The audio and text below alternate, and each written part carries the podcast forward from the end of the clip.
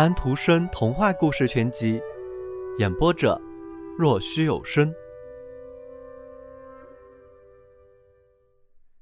第二页。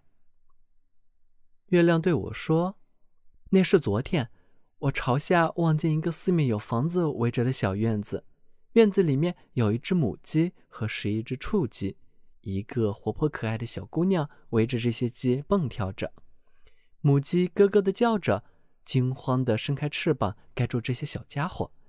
这时，小姑娘的父亲走了过来，斥责了小姑娘。我悄悄地走开了，也没有再想这件事情。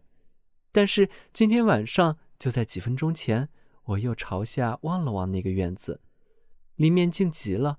但是不一会儿，那个小姑娘出来了，蹑手蹑脚，悄悄走向鸡舍，把门打开，钻到母鸡和小鸡群里。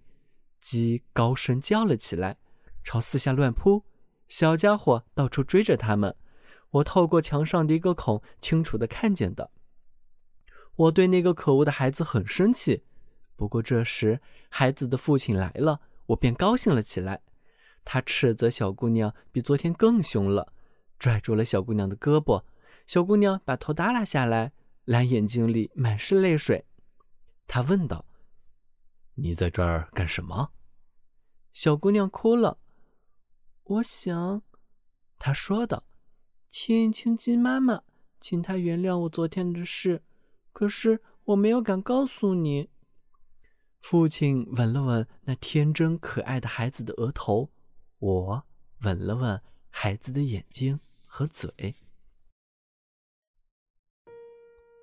小朋友们。